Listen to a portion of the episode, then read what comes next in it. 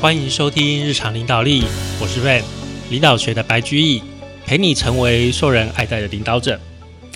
各位听众啊，我们今天呢会去讲这个两个啊评量的策略，但是我今天可能先讲第一个而已啊。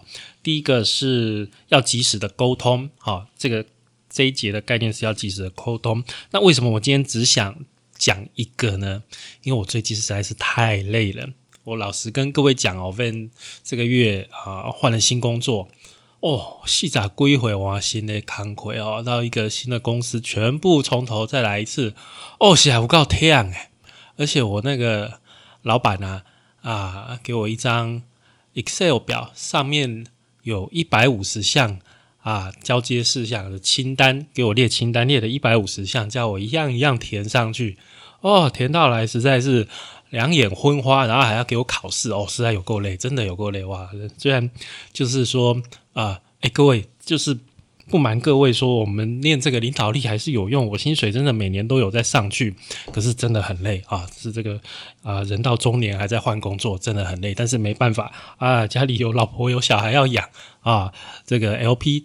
压着也是要继续努力的这个工作下去啊！小子，小孩子还在读书，还在花钱，就是这样。我看我们大概还要再打工打个二十年吧。好，好，那我们就回到我们的这个呃，我想和你聊一聊哦。那我这次再跟各位讲一次哦，这一本书是一对一面谈的一本，我认为是圣经啊，就是操作手册哦，你可以把它当做一个 SOP。一对一面谈的 SOP 非常有用。如果你是一个主管，你不做一对一面谈的话，那你不会是一个好主管。我直接跟你讲，你不会是一个好主管哦。一定要能够做一个能够利用一对一面谈去了解到每一个下属问题的好主管，好吗？除非你真的哦，你手下带了一百一次，直接管一百多个人，真的没办法，好不好？不然的话，只要有你的直属，不管是四个，不管是七个，要去做一对一面谈，非常的重要。好，那我们讲到这个沟通要及时啊，那它还有下面一行是意料之外的负评最伤，就是说你沟通不及时就算了，啊，突然冷不防的给人家设一个冷箭，哇，这个时候是真的是最伤的。这个也是当主管的一个。非常大的忌讳哦，你不可以突然的借题发挥啊！今天你看到某一个下属，好，他做错一件事情，好吧？你你觉得他做错一件事情，例如说你觉得这件事情他汇报不够及时，让你没有马上知道这个讯息，结果哇，你的上司来问你的时候，你根本回答不出来，确实啊，这个时候你属下确实是有问题，但是啊。你不要顺便在这个时候，顺便在啊，另外的讲一句说哦，而且哦，我觉得你这样子做人做事非常的不公平，你你的下属一定会觉得莫名其妙，他一定会觉得说你骂我这个呃报告汇报不及时，那没有问题，我做错没有问题，但是你干嘛莫名其妙突然骂我什么做事不公平？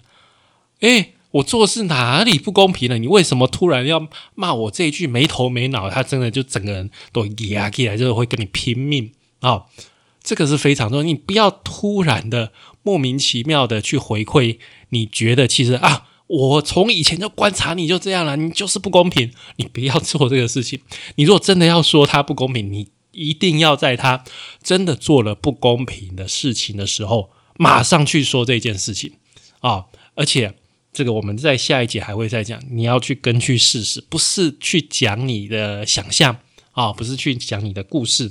好，那这边一开始的呃一个例子是这样的啊，有一个女工程师叫做艾琳啊，艾琳是一位女工程师，然后啊，她觉得今年应该啦，哦，应该啦，应该轮到她了，应该爱升啦，哦，我我为什么？哦，功劳这多呢！我用一个点子，让一个快要被收掉的工厂起死回生。我虽然啊才刚出社会没几年，还是很年轻啊。然后啊，这个被主管派去一间哇很老很旧的一个化工厂啊，快要被关掉的化工厂。结果艾琳就利用这个机会，想出了一个创新的方法，然后啊，用工厂这个很老旧的设备、很老旧的技术，诶，推出来一个市场上突然很有需求的新产品。结果一下子啊，哇，那些反正那些技术很新的一个工厂没有办法做，反而这个老工厂做出来这个哇，一下子在市场上销路很好。所以艾琳觉得说。哇！这次发了，我这么厉害，我把一间工厂，哎，原本快关掉呢，我把它救起来呢。哇！今年你不生我，你是不是瞎了？但是啊，他的主管其实完全就没有想要升他，而且啊，在这个进行绩效这个面谈的时候，反而对他讲说：“哎，艾琳啊，很多人跟我反映说啊。”你很难相处，跟你工作很辛苦哦。他们希望你能够改善这个情况，学会做人，好好做人。我不知道该怎么说啦，但是你要可能要有一些改变。艾琳整个就傻住了，你不生我就算了，你突然说我不会做人啊？我个性出了问题吗？没有，没有，没有，你个性没有问题。那那那是我对其他人的要求太高吗？哦，也不是啦。然后艾琳就这样一直跟他的主管在问来问去，最后啊，他终于发现了问题，就是艾琳啊，让他的主管还有整个管理团队脸上无光。为什么？因为啊，他的主管之所以想要把这个旧的工厂关掉，是因为啊，他们把所有的工厂。把把所有的希望寄托在另外一间新工厂新的技术上面。他的主管艾琳的主管拿了很大一笔预算去花在这个新建立新工厂，而且不断的跟啊在更高层说哇，我们建这个新工厂花的钱很值得啦。结果艾琳呢，哎，什么事不做，去把这个旧工厂救起来了，哎，反而大家现在。都跑去称赞他，反而这天哪！我这个花了很多心力做的这个新工厂，英雄无用武之地啊！你看他的主管会不会觉得很不爽？结果艾琳就是出了这个问题，而且在这个情况下，他们两个人都会觉得很不高兴。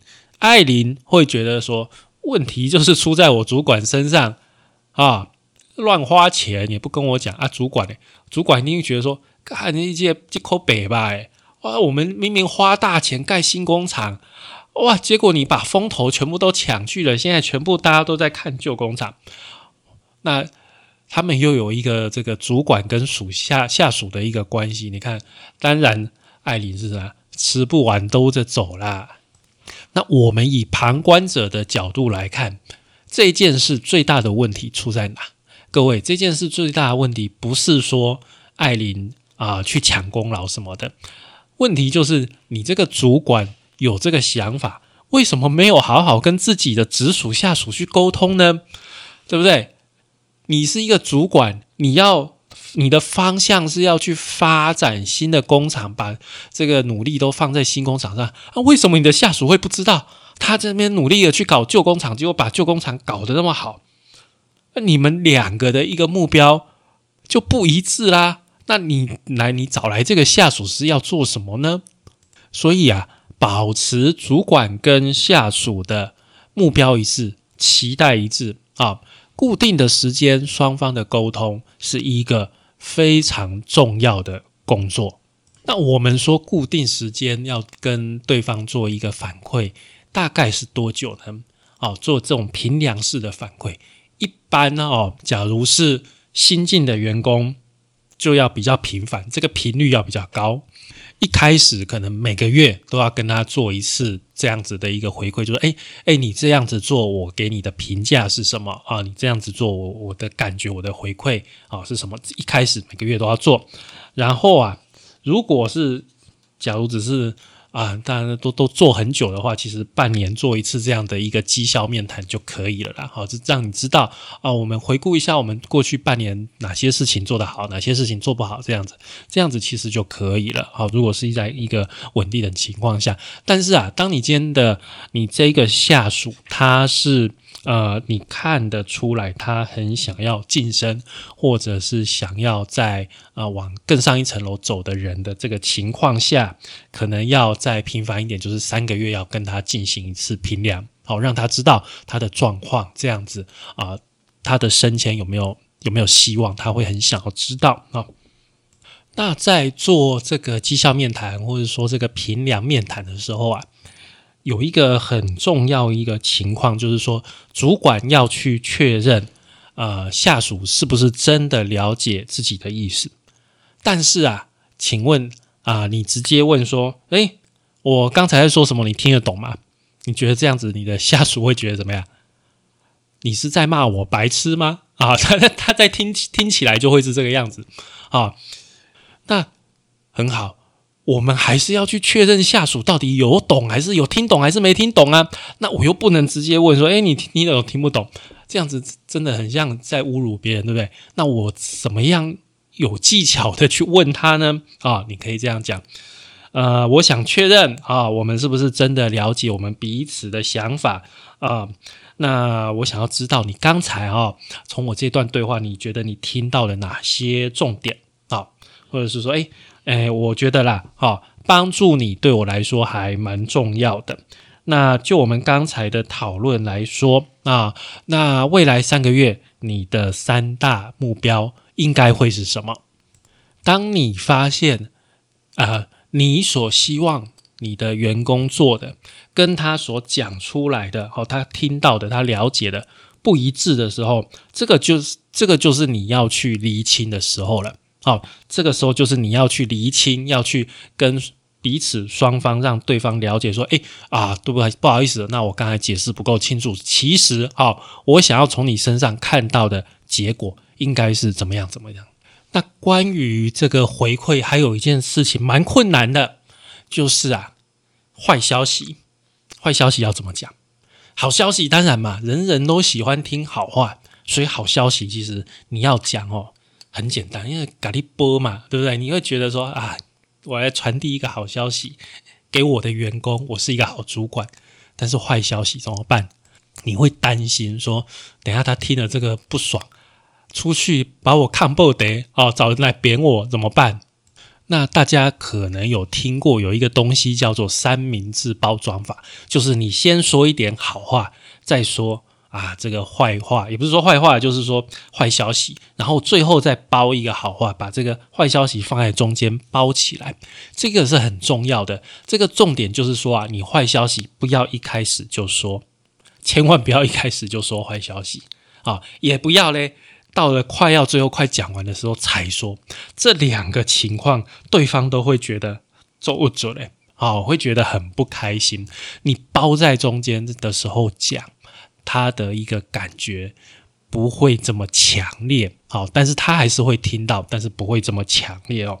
举例来说，我们一开始先表达哦，我们表达我们真心的赏识，跟玛利亚讲说，哎，玛利亚，你的付出哦，我都看在眼里哦，像是你会加班啊，帮客户解决问题呀，这样子，然后呢？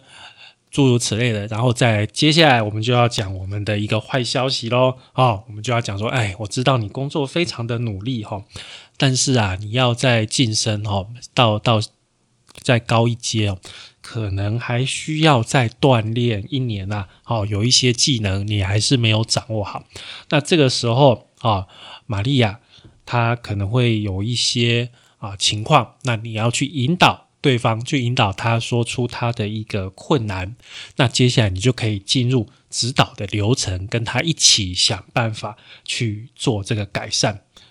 那这个的一个重点呢，回馈对方坏消息的一个最重要的重点就是，你要让对方感觉我们两个是同一阵线的，我在帮你，就是说你要让对方感觉说，哎。啊，我很抱歉啊，你今年可能还没有办法晋升，你还没有达到这个程度，但是我们一起来想想看，怎么样去帮助你成功哦？你用这个方式去讲这个坏消息，对对方来讲，他会觉得说，哦，你是真心的啊，想要去帮他的，那他会比较去释怀，他也会更加的努力，再继续往前进。好，那我们再来想一下，就是说这个坏消息的源头。当今天这个坏消息是你的主管从上面的决定他倒下来告诉你说：“诶，你下面这个人还不行的时候，那通常有几个情况。第一个，你可以直接问你的主管说：‘诶，那我下面这个人啊，他是什么地方不行啊？’那主管，你是不是稍微跟我讲一下你的观点？那你就把这个观点去让你的下属知道。那。你的下属也会很高兴，就知道他会觉得说：“哎，你是跟他站在同一边的嘛？”啊，我们只要克服掉这些，去努力这个方向的话，那我们还是有机会在往上的。那还有一个部分，有一个情况就是说，你的老板啊拖了很久才跟你讲这个消息。那这个时候啊，其实你也是就直接跟你员工去沟通说：“哎，我也蛮意外，老板拖了那么久才跟我讲这个事情。”哦，就是透明的让员工知道，这样就可以了，这样问题就不大。那另外一个情况呢，就是啊，这个老你的老板告诉你说，这个是大环境的因素啊，大环境的因素。那你下面的人不是不好，他其实不错，可是就是公司的状况不太好。那这个时候你也是可以去跟你的下属说，哎。我跟我们上面的老板都其实都觉得你很不错，这个是好消息。但是坏消息是我们现在公司的状况不好，所以你还是最好的，只是说我们可能啊下一次才会有机会。你也是直接讲就好了。重点是什么？这几个回馈的重点是什么？不要跟着你的啊下属一起去抱怨公司，一起去抱怨上层，说哎那些老板不食人间烟火啦，这公司制度有够烂啊！这样子啊，你跟你的员工的向心力，对公司的向心力都会变得更差，对事情一点帮助都没有，你的员工也不会成长，你也不会成长。好，那我们呢，今天跟各位讲这个沟通要及时哦，有什么事情要赶快的进行，最好是固定的进行沟通。然后评量的时候啊，这个频率要要一致，然后要确认对方是不是理解我们去说的话。那坏消息呀，不要一开始就说，也不要最后才说，我们放在中间啊。然后呢，想尽办法让对方知道，哎，虽然我有这个坏消息，但是我还是站在你这边，我希望你能够成功，我们一起成功。啊，那遇到这个主管，假如这个主管啊拖太久才跟你讲，或者是啊这个主管说，哎，这个大环境的因素啊，那你就老实的跟员工讲，或者是哎主管有他的考量，你问，那你觉得 OK，那你也可以让你的员工知道主管的考量。那这些情况下面呢，你的员工都会感受到你的善意，好，这个就会是一个很好的一个领导。好的，感谢您的收听与追踪。哦，对哦，我上一集还忘了，连音乐都忘了把它放上去。为什么？因为我实在是太累了，所以真的很不好意思哦。好，请帮我们在 Apple Podcast 评分与留言，也欢迎追踪我们的 FB 粉丝团“日常空格领导力”以及 IG。我们的 IG 账号是 Leadership C Podcast 日常领导力。我们下次再会喽，拜拜。